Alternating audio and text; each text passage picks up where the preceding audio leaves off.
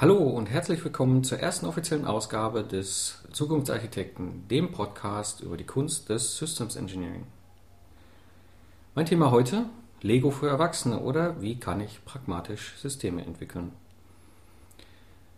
Ich habe heute ein bisschen was für Sie vorbereitet, um halt über das ganze Thema Systems Engineering im Allgemeinen mal zu plaudern.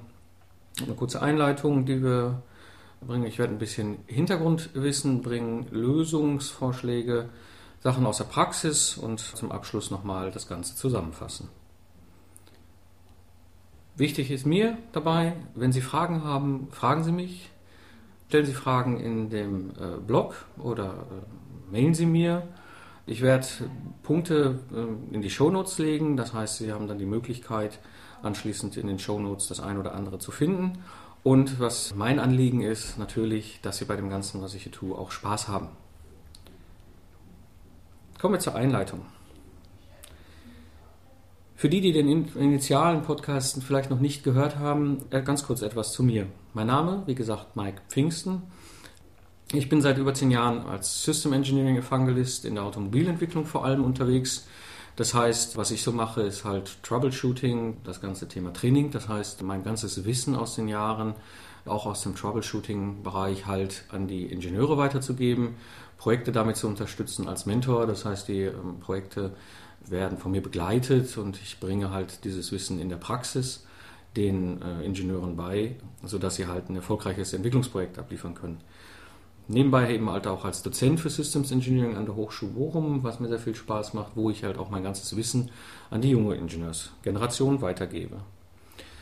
Für wen habe ich schon so die ganze Zeit gearbeitet? Wie gesagt, da ich äh, selbstständig bin, habe ich einige Kunden, die da auf der Liste sind. Das eine ist ähm, Zeiss Sportoptics. Da sind wir gerade momentan in einem großen Entwicklungsprojekt mit dabei. Ich habe für Daimler gearbeitet, für Valeo, für Heller, Kostal, auch außerhalb der Automobilentwicklung ähm, habe ich im Bereich Solarwechselrichter ein großes Projekt mit unterstützt, für die Forschung gearbeitet ähm, und gerade im Moment machen wir auch was für ThyssenKrupp in dem Bereich Referenzanalyse für die Lastenhefte. Das heißt, wir zeigen Ihnen auf, ähm, welche, wie die Lastenhefte untereinander verknüpft sind und sich miteinander referenzieren. Gut, das soll es zu mir gewesen sein. Zum heutigen Thema, Lego für Erwachsene. Ein bisschen Hintergrund zu dem Ganzen. Was ich über die Jahre gemerkt habe und was eigentlich der Kern des Ganzen ist, wir als Entwicklungsingenieure haben eigentlich einen Punkt, einen sehr emotionalen Punkt, und zwar unser Ziel ist es, stolz zu sein auf etwas, womit wir Wert und Bedeutung schaffen. Das heißt, wir entwickeln gerne Dinge, die wir anschließend auch anderen gerne zeigen. Ich kann mich gut daran erinnern, als ich damals äh, das Kurvenlicht für die E-Klasse mit begleitet habe und anschließend war das Ganze in Serie und äh, meiner damaligen Freundin, jetzigen Frau, ist das schon sehr aufgefallen, weil ich an jeder E-Klasse, die irgendwo parkte, vorbeigegangen bin und habe gesagt, hier guck mal da, da ist das Kurvenlicht drin, da warst du mit dabei. Und äh, das ist etwas, was uns als Entwicklungsingenieure sehr treibt, äh, was ich selbst erkenne, was ich sehr stark auch wahrnehme bei anderen Entwicklungsingenieuren, dass sie halt sagen, okay, das ist sinnhaft, sinnvoll, was wir da tun. Das Problem ist allerdings, und das erlebe ich auch gerade im Troubleshooting, wenn ich in Projekte reingehe, die in der Mauer stecken, also ungefähr 70 Prozent der Projekte scheitern wegen unklaren Anforderungen. Und das ist auch keine Zahl von mir selber, das ist etwas, was ich auch über Studien, zum Beispiel von der GPM, der Gesellschaft für Projektmanagement, äh, immer wieder äh, sehe, dass dies ein, ein großes Thema ist, äh, das Ganze, wie mit Anforderungen umzugehen ist. Das Problem ist dabei, gerade bei innovativen Projekten sind die Anforderungen sehr verschwommen. Wir begleiten gerade ein Elektromobilitätsprojekt, oder vor allem ich begleite das. Ja, da, wir sind da halt auf, einer, auf einem unbekannten Feld unterwegs und dementsprechend ist es häufig auch noch gar nicht so ganz klar, welche Anforderungen eigentlich für dieses Projekt existieren und müssen halt gucken, die halt herauszufinden. Und äh, das ist ein sehr iterativer Prozess. Äh, er ist extrem wichtig, weil nämlich diese Anforderungen sich auch dann verändern. Das heißt, wenn wir am Start eines Projektes mal irgendwo gesagt haben, okay, das sind unsere Anforderungen am Ende des Projektes, bedeutet das noch lange nicht, dass das die Anforderungen sein werden, anderthalb Jahre später, wenn das Projekt dann abgeschlossen wird. Die Welt dreht sich weiter. Wir haben mit, oft mit sehr neuen Technologien zu tun, teilweise ja auch die Kunden wissen noch nicht so ganz hundertprozentig, was genau sie wollen.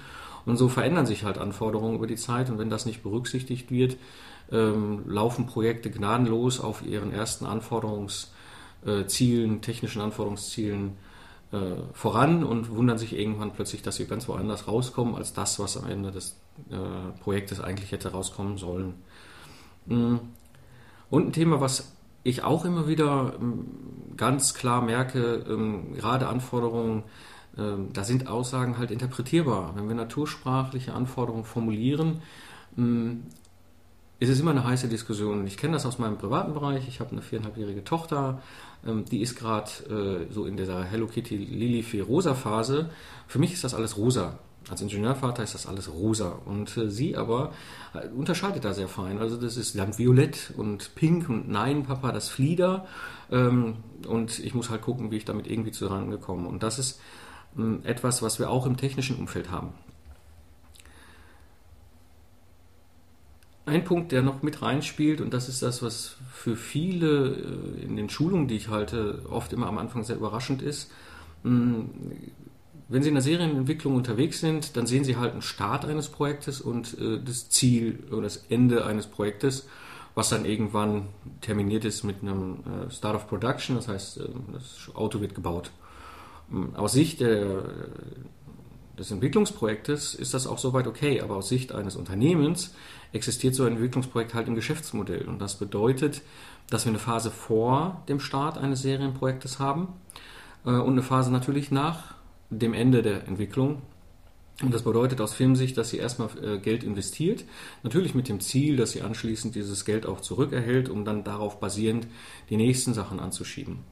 Und ähm, typischerweise haben wir halt vor dem Start äh, die ganze Investition in die Akquise. Das kann da durchaus auch gerade manchmal sehr viel sein, wenn so ein komplexes Projekt in die Serie gehen soll.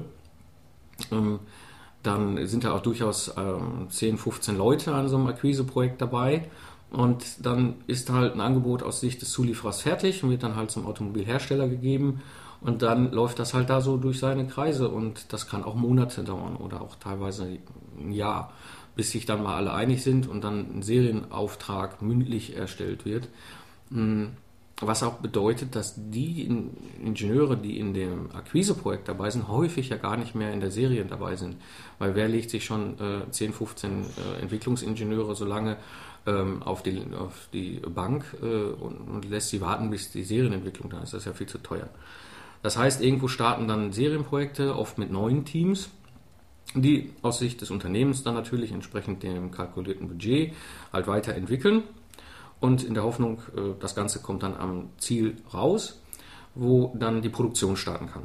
Ja, und das bedeutet halt, ähm, dass Stückzahlen verkauft werden, über die Stückzahlen irgendwann ähm, ergibt sich dann ein Break-Even aus Unternehmenssicht, sprich also das Unternehmen äh, verdient ab dem Punkt Geld. Und dann kommt die große Situation, dass es irgendwo kracht, mitten in der Entwicklung, häufig so im letzten Drittel. Oft ist das Budget Ende, zu Ende, das kommt dann oft sehr unerwartet irgendwie. Mm. Und egal was jetzt passiert, technische Änderungen, Budgetänderungen und, und, und, bedeutet das zwangsweise auch, dass ähm, alles davon Geld kostet. Also ein Pflaster drauf zu kleben kostet schlicht und einfach Geld. Ähm, es kostet Zeit, das ist das zweite große Problem und etwas, was am allermeisten äh, Schwierigkeiten äh, bereitet ist, es kostet auch Nerven. Und diese ganze, das ganze Thema Stress und Belastung führt dann dazu, dass oft Teams abrutschen ähm, und auch Projekte dann mit baden gehen. Aus Sicht des Unternehmens bedeutet das allerdings zwangsweise, dass sich ihr Break-Even nach hinten äh, verlagert. Das heißt, selbst wenn es irgendwie hinkriegen, wieder zum Start der Produktion äh, mit einem Ergebnis äh, am Band zu stehen, ist halt viel Geld in die Hand genommen worden, um das Problem zu korrigieren. Und das kann teilweise recht viel sein. Also ich kenne einen Feedback vom Kollegen aus der Automobilentwicklung, der sagte, ja, also wenn wir es vorher berücksichtigt hätten und intensiv uns damit beschäftigt hätten, wäre das vielleicht ein Invest gewesen von 40.000 bis 60.000 Euro. Jetzt, wo wir das Problem haben und wir das damit umgehen müssen, sind es 1,2 Millionen Euro, die da auf die Strecke gehen. Und das ist natürlich auch schon im Sinne der Kostenrechnung eines Unternehmens verflucht viel Geld. Und das führt mich eigentlich zu dem ganz wichtigen Punkt. Strategische Entscheidungen in einem Projekt müssen zu Beginn gefällt werden. Das bedeutet, dass dort nicht rumgetrödelt werden und verschoben werden darf. Gerade, vielleicht sogar noch vor dem eigentlichen Serienstart werden oft wichtige, entscheidende Weichen äh, gefällt, wenn sie denn gefällt werden. Ähm, und wenn diese Entscheidungen eben halt irgendwie verschoben werden aus diversen, mit Sicherheit gut nachvollziehbaren Gründen, bedeutet das zwangsweise, dass dieses Projekt hinten raus in massive Schwierigkeiten kommt. Manche glauben das nicht und erleben es dann mm, und sind dann häufig nachher ein bisschen schlauer. Ein Thema, was mich im System Engineering total fasziniert, was, was mir auch riesig Spaß macht, ist das ganze Thema Komplexität von Systemen. Aber was heißt eigentlich Komplexität? Aus meiner Sicht heraus ist es so, Komplexität definiert sich über zwei Parameter. Das eine ist kompliziert, das heißt, wie kompliziert ist das System aufgebaut. Das andere ist Dynamik, sprich also, wie dynamisch ist im Betrieb dieses System. Und wenn wir jetzt zum Beispiel ein Flugzeug nehmen, ähm, dann ist es so, ein Flugzeug hat eine hohe Dynamik, klar, es hat halt auch äh, äh, in der Luft eigentlich alle Bewegungsmöglichkeiten und dementsprechend ist es schlicht und einfach sehr dynamisch. Mm, aber in der Regel ähm, ist es nicht so kompliziert wie ein Auto. Ein Auto ist häufig komplizierter, aber dadurch, dass ein Auto nicht vom Himmel fallen kann, hat ein Auto etwas weniger Dynamik. Beide sind aber komplex, weil beide sind dynamisch und in der Regel auch nicht simpel aufgebaut. Und ähm, diese beiden Parameter definieren halt die Komplexität, die wir beherrschen müssen. Die Komplexität ist beherrschbar aber gerade wenn Software mit reinkommt, das ist so meine Erfahrung, dann wird es richtig äh, komplex, weil Software nicht deterministisch ist. Das heißt, gerade im Bereich der Dynamik kann Software äh, eigentlich unglaublich viele äh, Zustände annehmen, was bedeutet, dass schlicht und einfach die Komplexität zwangsweise steigt, wenn Software hineinkommt in technische Systeme. Ein anderer Punkt, der auch gerade aus Sicht der Systemarchitektur, mit der wir uns ja auch häufig beschäftigen, dazu kommt, sind sogenannte Hidden Links. Wir haben verschiedene Komponenten, die voneinander abhängen. Das heißt, wir haben Schnittstellen zueinander, tauschen halt untereinander über diese Schnittstellen äh, entweder halt Informationen aus oder sie tauschen eben halt äh, Stoffe aus. Das ist halt typisch bei großen technischen Anlagen.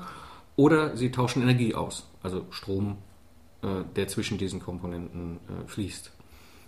Und ähm, wenn wir da nicht fein aufpassen, in diesem Bereich, gerade am Anfang eines Projektes, das sauber zu definieren und eine gute Systemarchitektur aufzubauen und damit daraus resultieren auf eine gute äh, Softwarearchitektur, eine gute Elektronikarchitektur und auch eine gute mechanische Architektur, kommt es zwangsweise zu sogenannten Hinlinks. Das heißt, Komponenten untereinander hm, sind irgendwie verknüpft, aber keiner hat es definiert und auch keiner hat es gesehen. Und das sind auch aus meiner eigenen persönlichen Erfahrung ähm, genau die Probleme, wo hinterher äh, massiv viel Zeit in die Fehlersuche geht. Ich habe ein Projekt mal begleitet, das war ungefähr 2008, das war äh, Zulieferer in Paris, ein Automobilzulieferer, der in Serie ein Problem hatte und äh, Fahrzeuge war, blieben liegen nach genau einem Jahr. Und äh, den Fehler zu finden und herauszuholen, hat sehr viel Zeit gebraucht. Ähm, weil, und das ist nämlich auch so ein Punkt bei dem ganzen Thema Hidden Links, mm, es ist naheliegend und häufig auch verführerisch, äh, ein Pflaster auf die Auswirkung zu kleben und zu sagen, ja, damit ist das jetzt weg, aber damit haben wir das Problem, also den Hidden Link nicht äh, gefunden und beseitigt, sondern eigentlich nur seine Auswirkung. Und gerade wenn wir Pflaster auf Software kleben, wird es gruselig. Also mm, Auswirkungen so wegzuretuschieren ist äh, fataler als nochmal mehr Zeit zu investieren, um wirklich sauber herauszufinden, wo ist der Hidden Link in der Software oder in dem System. Und dann kommt noch ein Punkt dazu, gerade bei komplexen Systemen, das ganze Thema Fehlertoleranz. Komponenten, die miteinander vernetzt sind, können auch mal ausfallen. Und das nennen wir in unserem Bereich der Systems Engineering ganz klassisch Fail Passive und Fail Active. Hm, das heißt, wenn eine Komponente ausfällt, hm, ist sie Fail Passive und andere Komponente kriegt das ja zwangsweise mit. Über die Schnittstellen, was auch immer, mechanisch, elektronisch oder Software, fällt diese andere Komponente auf. Moment, da passiert irgendwas, was nicht passieren soll. Da kriege ich irgendwelche Informationen, ähm, die nicht äh, an mich ran sollen. Und jetzt geht es halt darum zu gucken, dass diese Komponente möglichst fail-active bleibt. Das heißt, das Gesamtsystem funktioniert weiter. Hm. Weil wenn wir das nicht haben, dann haben wir zwangsweise gerade im Automobilbereich einen Liegenbleiber und ein Liegenbleiber ist immer unschön. Im Einzelfall irgendwie noch regelbar, aber wenn es halt ein, ein Problem ist, was durch die hohen Stückzahlen sich in die gesamte Breite der Fahrzeugpalette verteilt hat, dann wird es übel. Jeder von uns kennt das ganze Thema Toyota. Es gibt auch andere Beispiele äh, in der Automobilindustrie, mh, wo genau das zu einer extrem hohen Vervielfältigung eines relativ simplen Fail-Passive-Fehlers ähm, geführt hat.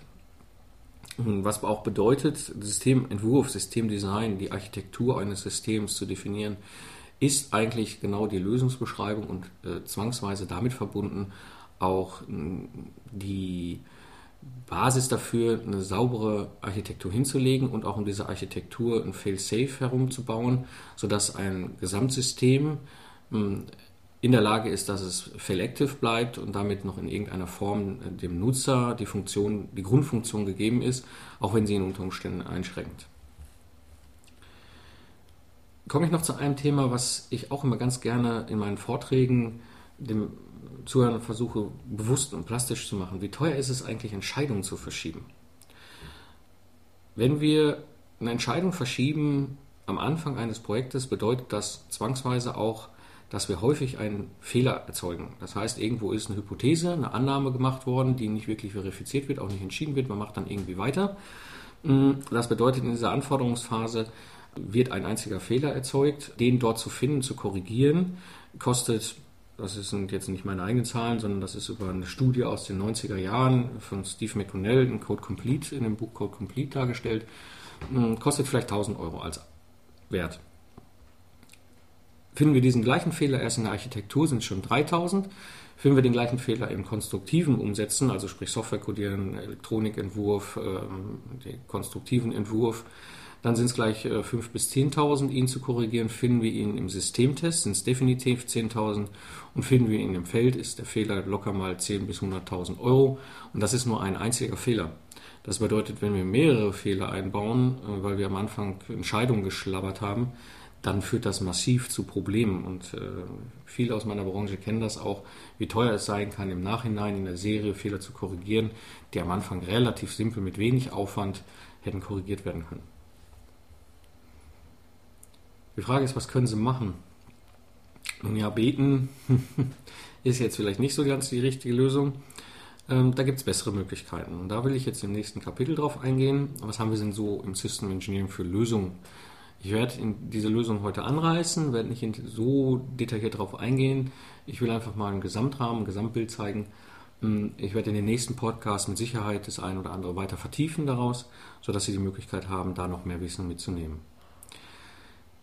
Ein Thema ist, äh, das nenne ich immer Teile und Herrsche, denn Systeme sind sehr komplex und selbst ich, der ausgebildeter Mechatronikingenieur mit über zehn Jahren Erfahrung, auch ich habe natürlich ein Punkt, wo Systeme so komplex sind, dass sie von einem Einzelnen nicht mehr beherrschbar sind. Das heißt, wir müssen zwangsweise komplexe Systeme schneiden und teilen und ähm, zwar so runterteilen, dass wir in der Lage sind, die Einzelteile dieses Systems zu beherrschen.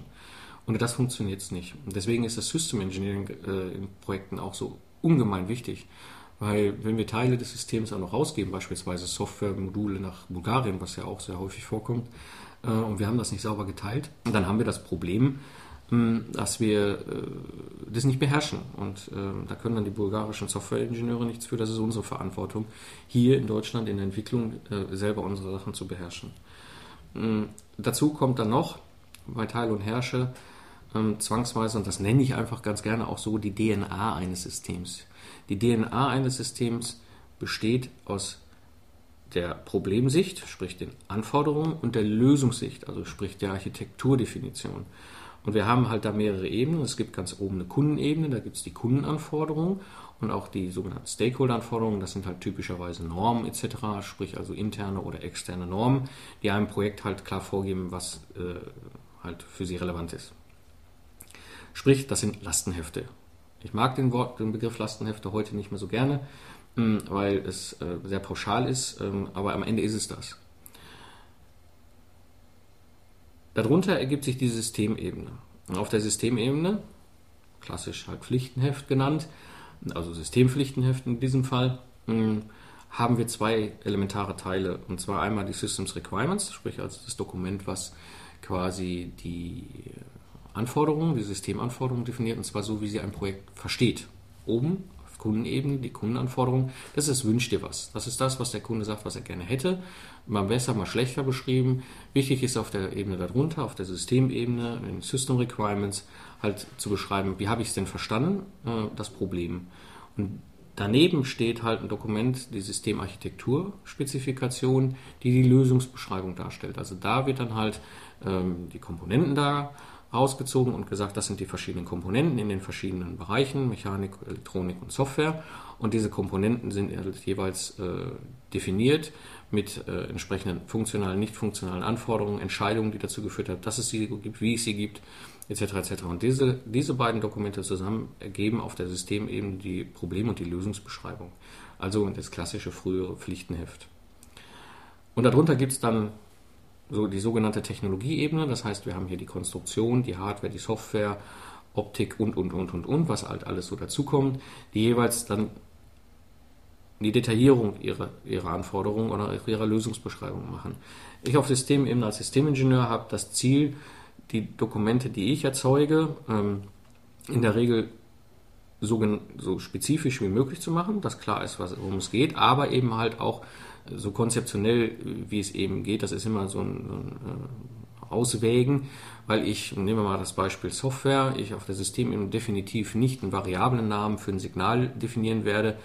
Als Beispiel, weil ich dann nach unten hin in der Lösungsumsetzung den Softwareingenieur viel zu stark einschränken würde. Was ich schon mache, ist klar zu sagen, beispielsweise ich habe ein Geschwindigkeitssignal, ich erwarte das in einem gewissen Bereich und einer gewissen Auflösung, aber eben damit reicht es auch auf Systemebene und er selber kann dann unten genauer definieren, dass er sagt, okay, das ist dann die Variablennamen und hat dann eine unsigned, signed, wie auch immer Auflösung, dass er die Freiheit hat, selber in diesem Bereich, den ich oben im Rahmen abstecke, wie eine Architektur eines Hauses, unten weiter zu definieren. Und das gilt halt für alle drei Bereiche. Das sind jetzt nicht nur Software, da war das Beispiel her, sondern auch für Hardware oder für Konstruktion, die basieren darauf. Ähm, und das zusammen ergibt die DNA eines Systems, weil sie sowohl die Problem- wie auch die Lösungsbeschreibung äh, erzeugt. Und gerade die Systemarchitektur-Dokumentation, also die Spezifikation, die dort erzeugt wird, ist ein ganz wichtiger Punkt, weil das ist genau das ist die Lösungsbeschreibung. Und genau das ist das elementare äh, Dokument, was Sie zum Beispiel auch einem anderen äh, jungen Kollegen, der gerade ins Projekt kommen ist, geben können und sagen, hier, lese es dir mal durch. Da ist komplett beschrieben, was wir aus Systemsicht machen. Die zweite, der zweite große Punkt ist auch in dieser Beschreibung haben wir ähm, natürlich auch vorgenommen, wie das Ganze zusammenspielt. Denn ein System entsteht immer, egal ob es jetzt da vorne das ganze Thema wegschieben und sagen, habe ich jetzt keine Zeit, das erlebe ich auch häufig, oh, ich habe keine Zeit, dieser ganze Papierkram und und und. Ne, ähm, ich muss ja mal irgendeinen ersten Musterstand erzeugen. Ähm, zwangsweise entstehen aber dadurch, dass ja der, der Konstrukteur in sein Thema reingeht, der Elektronikingenieur in, in sein Thema reingeht und der Softwareingenieur in sein Thema reingeht, irgendwann ein System, weil sie es hinten ja wieder zusammenbringen müssen. Da knarzt dann meistens auch. Aber egal wie es ist, es ist eine Systemarchitektur entstanden. Ob die jetzt nur sinnvoll ist oder nicht, ob die jetzt effektiv ist oder nicht, ob die Hidden Links hat oder nicht, wird dann einfach nicht betrachtet. Und das ist das, wo viele Projekte dann hinterher richtig massiv in Strauchen kommen. Mm, und dementsprechend ist diese DNA aus meiner Sicht ganz, ganz entscheidend. Nun haben wir auch noch verschiedene Rollen. Auf der einen Seite haben wir die Rolle des Kunden und auch der Stakeholder, aber gerade die Rolle des Kunden. Der Kunde hat ein Problem, das will er gelöst haben. Und auf der anderen Seite haben wir das Entwicklungsteam. Das Entwicklungsteam, gerade an der Schnittstelle zum Kunden, besteht in der Regel aus drei Rollen. Das müssen nicht immer drei Personen sein. Also eine Person kann durchaus mehrere Rollen einnehmen, aber ähm, es gibt drei wichtige Rollen, wo es einfach wichtig ist, die zu unterscheiden. Das eine ist das Thema Requirements Engineering, das heißt, dem Anforderungsspezialist, der ist dafür da, das Problem zu verstehen, ja, was der Kunde eigentlich da als Problem hat. Der Systemdesigner ist derjenige, der das, die Lösung definiert. Und dann gibt es noch einen Projektmanager, der hat das Ziel, ein Team zum Erfolg zu führen. Und die beiden Rollen Requirements Engineering und System Design, also diese Rollen sind typischerweise das, was ein Systemingenieur ausmacht. Das heißt, ein Systemingenieur ist parallel auf der gleichen Ebene äh, mit einem Projektmanager. Ähm, der Projektmanager hat das Ziel, die Projektziele äh, umzusetzen. Der Systemingenieur hat die Verantwortung, die technischen Ziele umzusetzen. Der große Unterschied, und das ist auch immer was, was ich gerne bewusst mache, Ähm, das, was der Systemingenieur als Verantwortung hat, ähm, ist das, was überbleibt, wenn die Entwicklung fertig ist. Das, was der Kunde hinterkriegt, die technischen Anforderungen, das technische Ergebnis, was entwickelt werden soll. Das, was ein Projektmanager hat, sind die Projektziele. Die Projektziele sind unglaublich wichtig während der Entwicklung, aber wenn so eine Entwicklung vorbei ist, sind auch die Ziele vorbei. Das ist nicht das, was überbleibt. Und äh, vielmal wird das auch wird zusammengeschmissen. Also Projektziele sind nicht zwingend technische Ziele. Und deswegen ist auch die Sicht auf diese beiden Sachen ganz wichtig auseinanderzuhalten.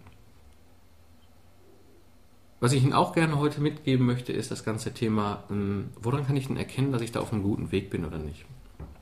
Meine Erfahrung über die Jahre ist, wenn ich ein Budget sehe, ein Entwicklungsbudget, dann hat das eine typische Verteilung, wenn es erfolgreich war oder ist.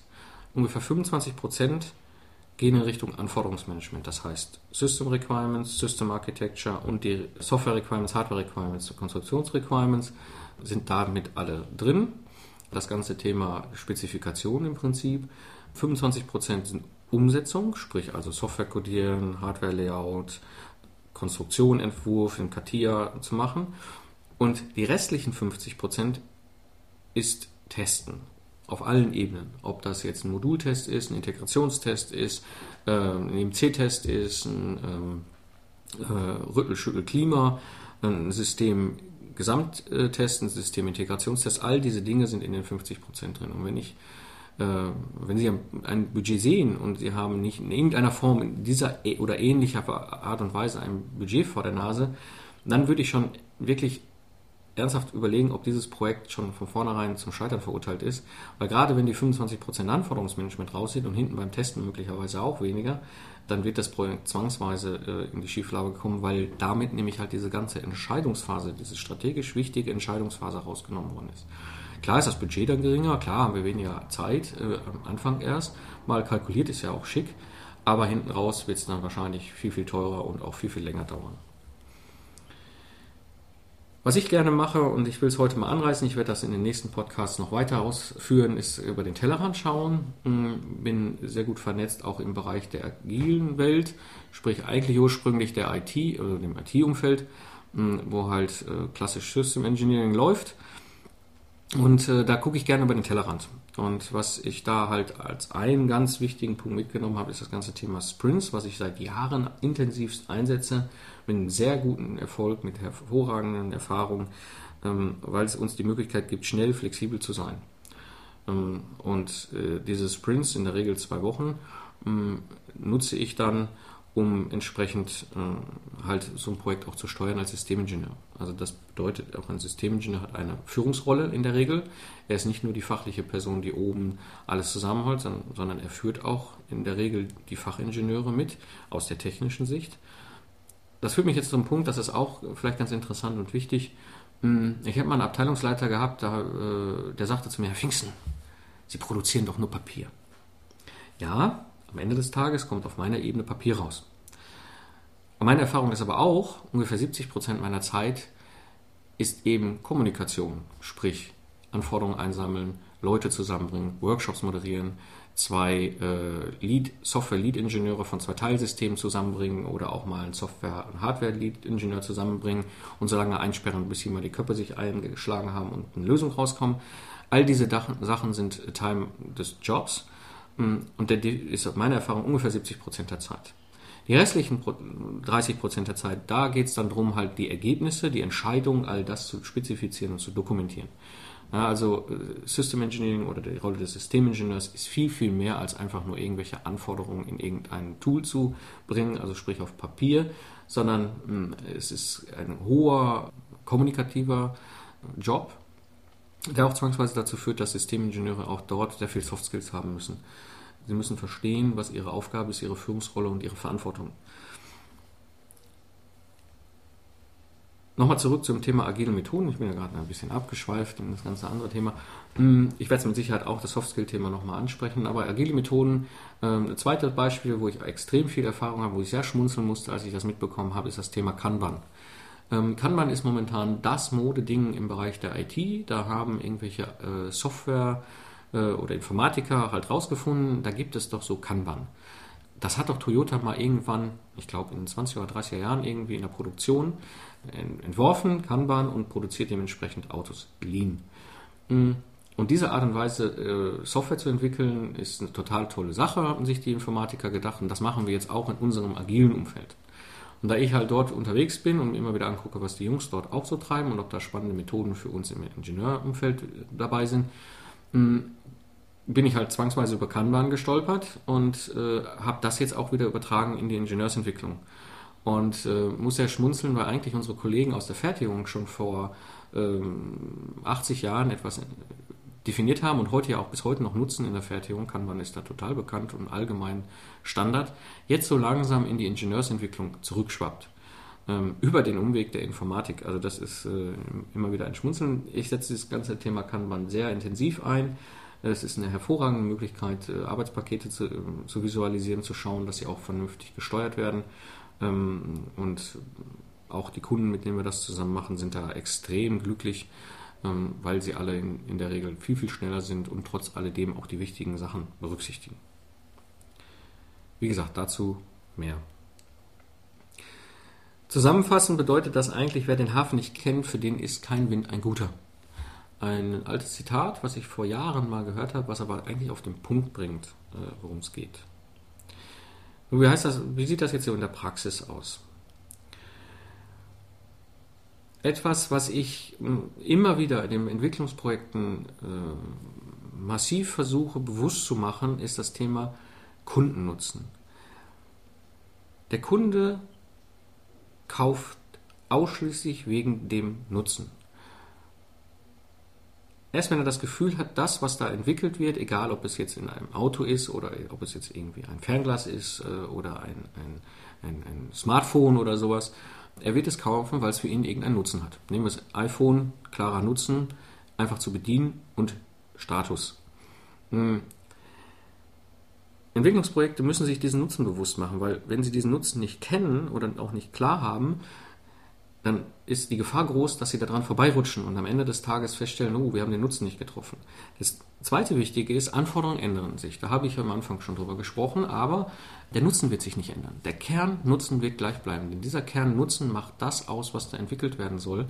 Und wenn der Nutzen verändert wird, zum Beispiel durch den Kunden, dann verändert sich das gesamte Projekt. Dann wird am Ende des Tages unter Umständen was ganz anderes entwickelt, was ursprünglich entwickelt werden soll.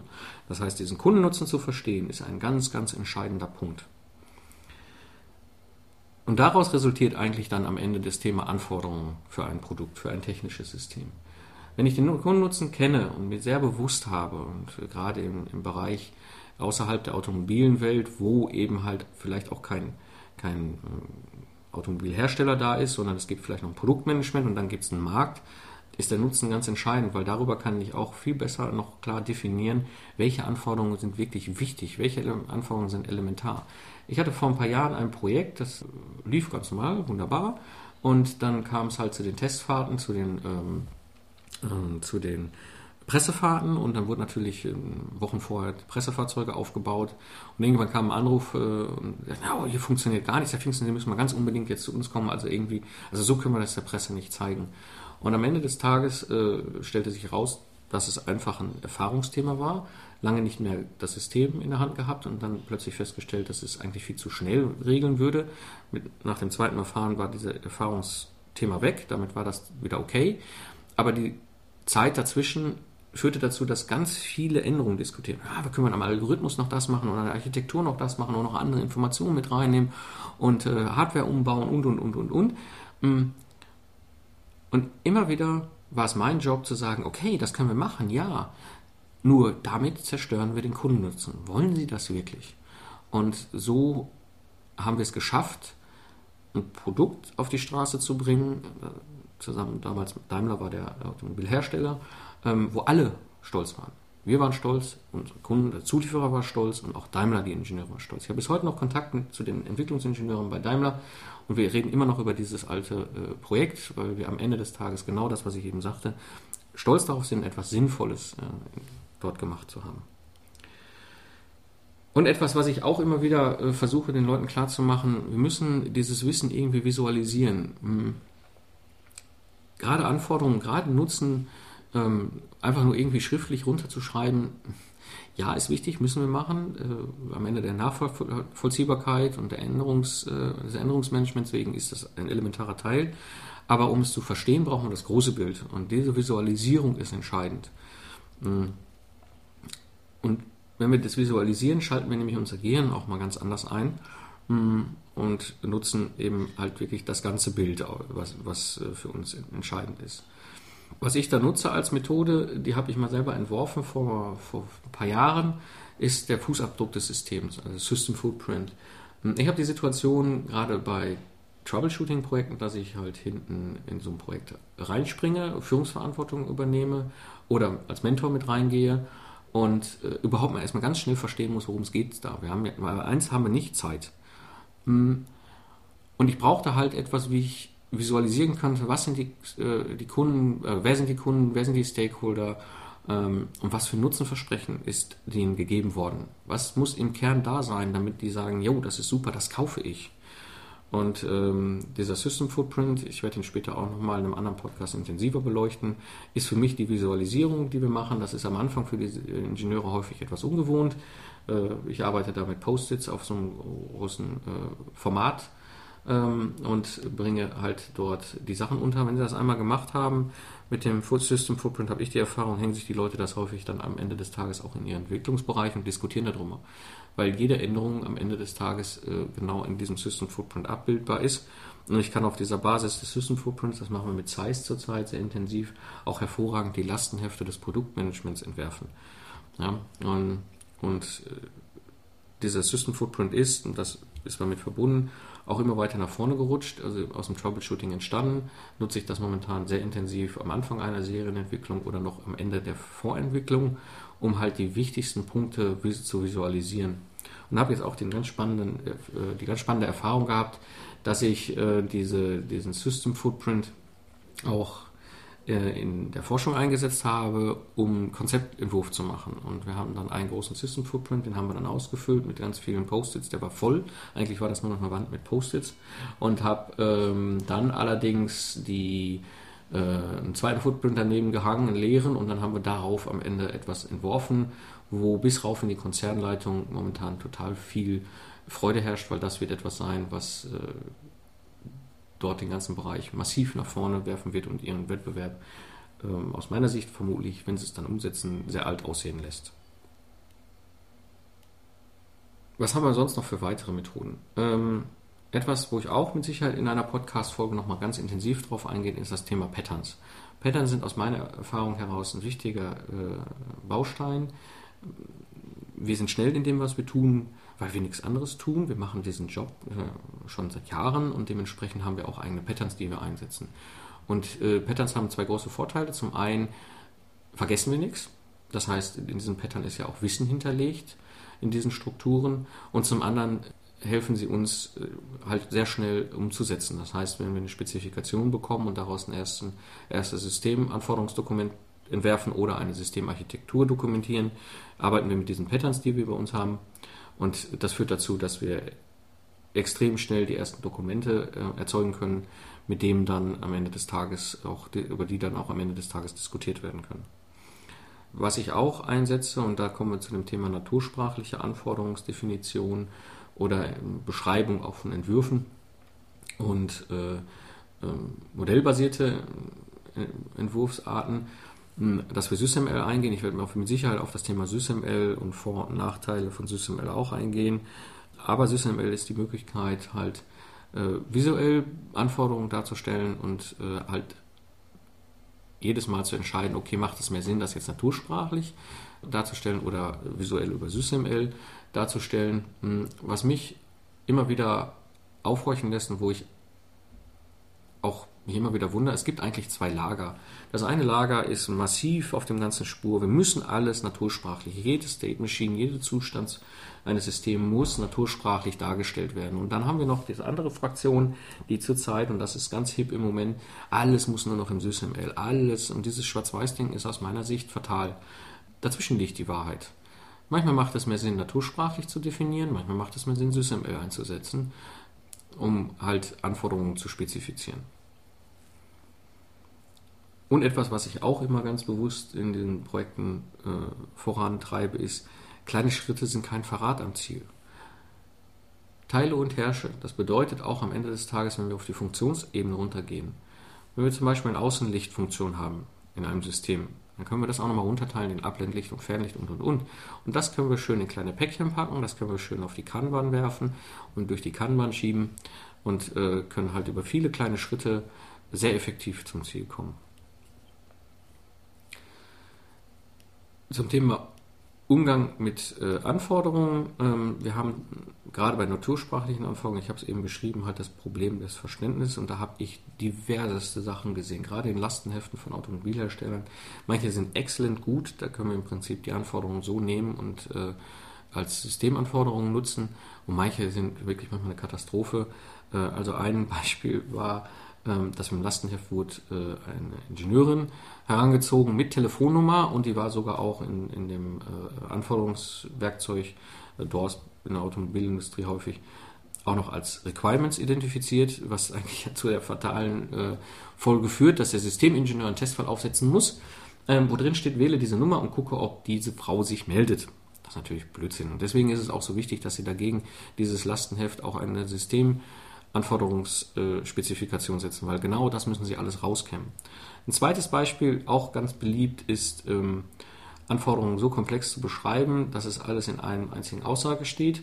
Und das Fatale daran ist, wenn das auch noch definiert ist als Bemerkung, ähm, dann wird es häufig übersprungen und am Ende des Tages wundern sich alle, warum irgendeine Funktion nicht so implementiert ist, wie sie eigentlich im Lastenheft definiert wird.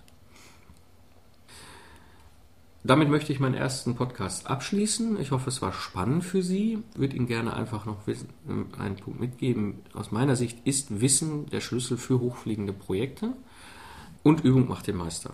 Ja, ähm, üben, üben, üben. In dem Sinne äh, würde ich mich natürlich über Feedback freuen von dem Podcast. Äh, melden Sie sich, melden Sie sich, wenn Sie sagen, oh, da waren Themen bei, die möchte ich weiter beleuchten.